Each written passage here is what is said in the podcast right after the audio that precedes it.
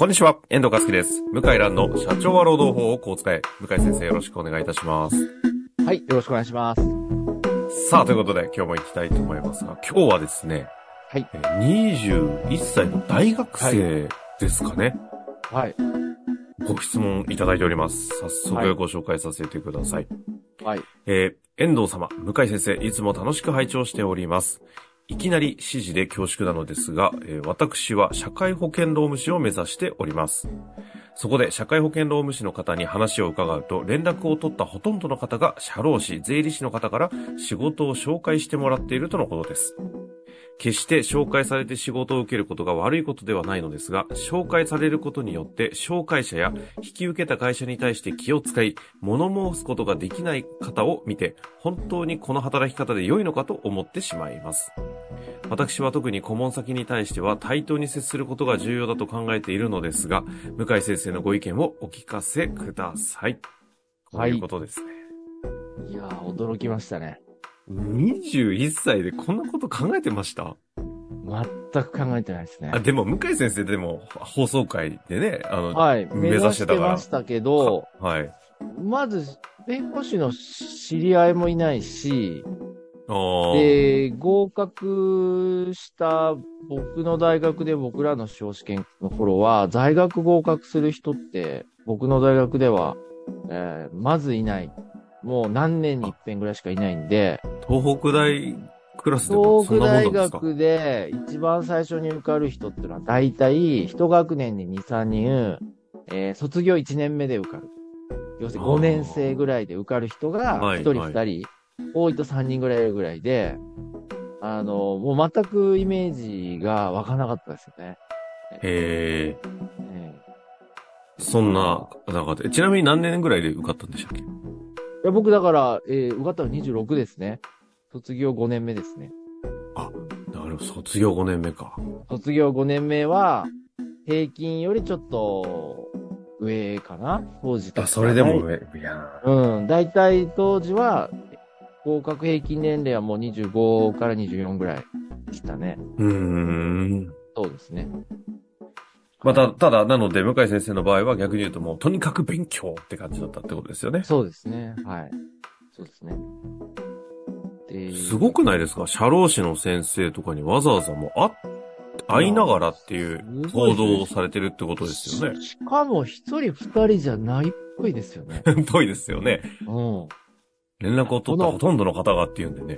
この行動力ってすごいと思って、びっくりですね。は本当ですよね。なんかその、はい試験合格っていうことと、実際にね、経営して仕事取っていくっていう話ってまた全然違う能力も必要になるじゃないですか。い。そうですね。はい。その点においてね、この方はなんか両輪でもうスタートし始めてるって感じがしますけど。はい。で、本当に、まあ素晴らしいと思ったのは、この方ですね、対等に接することが重要だと考えてるとおっしゃっててあ、りますね。はい。いやー、素晴らしいなと思いましたね。あのーまあ、うんうん。遠藤さんもご存知の石原明さんっていうね、あのーはいはいはい。有名なコンサルタントの方が、もうお亡くなりお亡くになりましたなりにね、なられはいてしまいましたけども。えっ、と、営業マンは断ることを覚えなさいっていう名著があってですね。うんめちゃくちゃ古い本ですね。ええ、もう20年以上前ですね。えーそうですよね名著があって、今も文庫版は売れ、売ってると思うんですけど、あのーもう衝撃の内容ででして、えーうん。あ、そ、あ、そうなんですか？そういう。あ僕、うん、僕、出会いなんですか？そうですね。僕が20、えっ、と、司法試験受かる前か、あ後ぐらいに、お、お、あの、父からですね、読んでみろと言われて、何これってあ、いやお衝撃を父様からいただいたんですそうです。そうです、か。ね。へえ。でそれはですね、もうペコペコする営業マンは売れないよと。うん、うん。もう場合によっては断るぐらいじゃないと、売れないですよと。日本の営業マンのあの考えは、イメージは間違ってますよと。ええ。こういう内容でした。あれはどこまで書かれてるんでしたっけ？そ、だからマーケティングが必要っていうところまで踏み込んでましたか？マーケティングが必要だっていうことも踏み込んでましたし、まあ、お客さんとのか、あの、距離の取り方っていうか、うんうんうん。それも書いてありましたね。なるほど、なるほど。まあ、ぜひ読んでいただき、まあ、この方読んでないんであれば、まだ売れ、売ってると思うんで、読んでいただき今、バッと見たら、あの、中古とかでもね、文庫がいいっぱい出てるみたいあなあ、そうので、手に入りそうです。ね。あれ、うんもう、入りそうですよキンドルでも、キンドルでも売ってますよね。あ、そっかそっか、Kindle もね、ありますからね。ええ、キンドルでも、あ、中古でも、あの、いいと思います。はい。それで、あのーと、ただですね、この紹介営業の難しいところは、要するに特定の人から紹介されると、その人の顔を潰しちゃいけないと。うんいうことになって、で、結局、うーまあ、その、紹介された事業主のいいねの値段になっちゃうとか、安くしてくれとか言われちゃう、いうところがあるんですよね。まさにこの方が懸念している部分ですね。そうそう。で、それでいいのかと、そういう働き方でいいのかっていうのはまさにその通りでして、で、私が、あの、まあ、いろいろな社労士さんと、もう弁護士以上に社労士の先生と付き合いがあるんですけど、そうですよね。やっぱり、うまくいってる先生は、紹介してもらう税理士さん、あと同業の社労士さんをかなり数が多い人ですね。ですから、あのーまあ、強気に出ろ、対等になれって言って、精神論ではどうにもならないんで、万が一うまくいかなくても食べていけるぐらいのルートを作ってるんですよね。はいはいはい。うん。だから一人とか一社に依存しないで、あの、まあ、かなりのルートを自分で作っていて、かつ、見込み客もあって、えー自分なりの営業ルルートを複数というかかなりお持ちの先生ですね。うん。えーうん。そうすると、まあ、仮にめちゃくちゃ値下げされて、お断りして、で、クレームが発生したとしても、まあ、しょうがないなと、縁がなかったと謝って終わりにするということができるんですよね。なるほど、ええなるほど。で、これがやっぱりできるかできないかが、非常に重要で、まあ私生意気言って申し訳ないんですが、あのーこれね、ちょっと、ツイッター X に書こうか悩んでる、悩んで書かなかったんですけど、やっぱりで。すね、あの、はい私も含めてお客さんって自分に似てくるんですよ。結構自分に似てくる。うん。あの、どういう意味ですか？要するに、税理士さん、社労士の先生とかたくさんお知り合いいますけど、お客さんとその先生って結構似てるんです。はいはいはい。考えうん、考え方。それ、それ思考がってことですか？価値観的なものが似てるっていうことですか、思考もそうですね。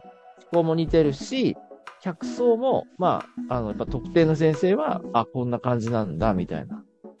ばらついてないん実は。なるほど、なるほど。共通点が。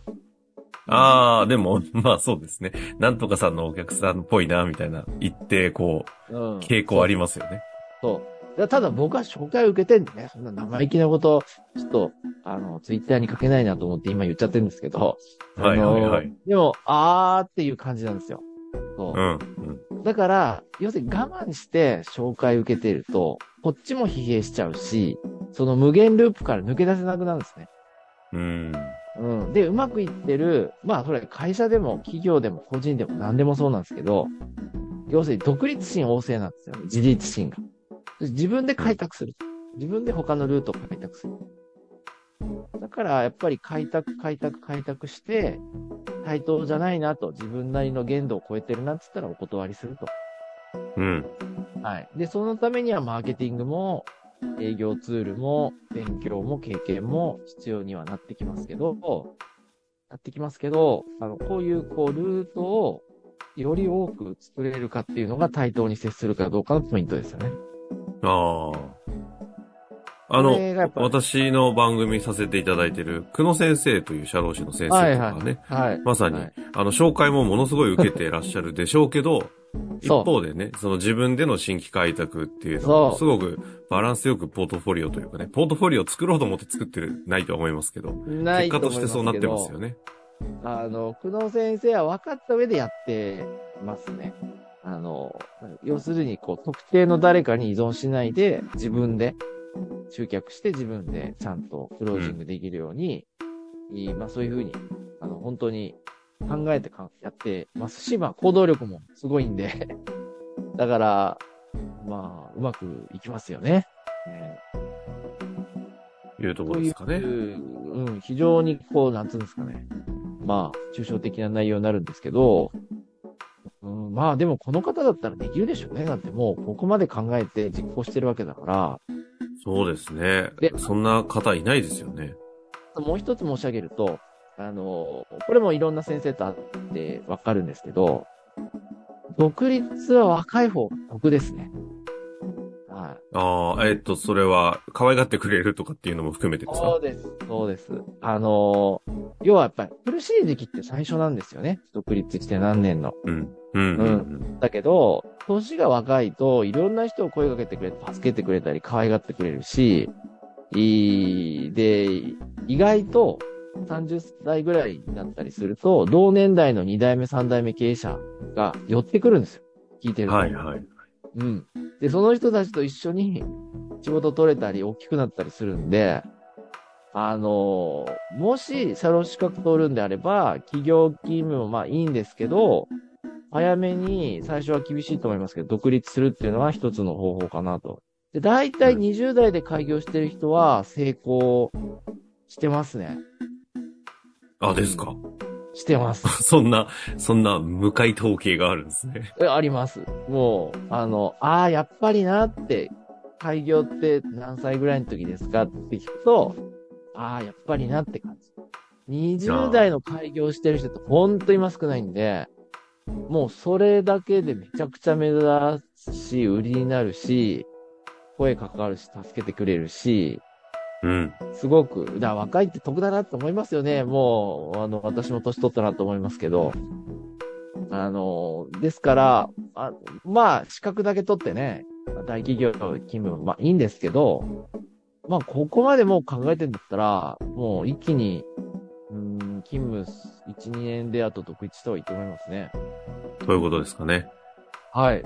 まあ、まさにね、こういう方がね、こうやってご質問いただけると、あの、向井先生もこうやって、ちょっと、興奮冷めやらぬ感じでね、あの、応援したくなってるのが出てると思いますんでね。いやーすごいなと思いましたね。はい。ぜひ。ね、か開業だったり、資格取られた後は、また連絡いただきまして、あ、そうですね。はい。また、後ろ支えね、向井先生あるかもしれませんのでねよ、ろしくお願いします。共に業界を盛り上げていければと思いますよね。はい。よろしくお願いします。ということで、頑張ってください。応援しております。終わりましょう。はいありがとうございました。本日の番組はいかがでしたか？番組では向井蘭への質問を受け付けております。ウェブ検索で向井ロームネットと入力し、検索結果に出てくるオフィシャルウェブサイトにアクセス。その中のポッドキャストのバナーから質問フォームにご入力ください。たくさんのご応募お待ちしております。